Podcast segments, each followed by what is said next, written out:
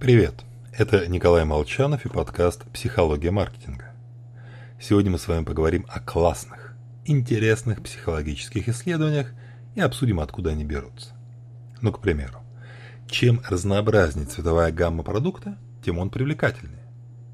Посетители кинотеатра, которым достались конфеты M&M's 10 цветов, съели на 43% больше, чем тем, кому досталось всего лишь 7 цветов. На потребление влияет и размер упаковки. В другом кинотеатре Чикаго посетителям раздавали засохший попкорн. Половина участников получила большую порцию, половина среднюю. Старый попкорн не понравился абсолютно всем. Вот только люди из первой группы съели на 53% попкорна больше. Увеличению потребления способствует и общее количество купленного. Семьям-добровольцам предоставили бесплатный запас продуктов половине участников еды дали в два раза больше. Счастливые обладатели двойной порции уничтожили продукты на 112% быстрее. Вот у всех этих экспериментов есть одна объединяющая деталь. Их провел Брайан Вансинг, крупнейший специалист в области диетологии.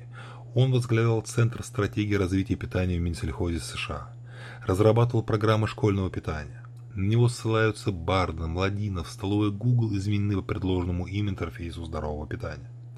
В общем, реальный эксперт. Известен, популярен, а его исследования красивые и интересные.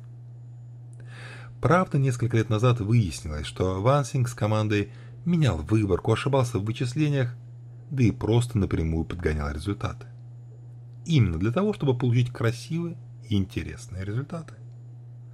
Его уволили из университета. Сняли с государственных постов, по работам ведется проверка. Порой мы все сталкиваемся с красивыми убедительными идеями, в которые хочется поверить, которые высказаны мировыми экспертами. Только все равно проверяйте их перед тем, как слить бюджет или потратить туда свои деньги. Всего вам хорошего, берегите себя. С вами был Николай Молчанов.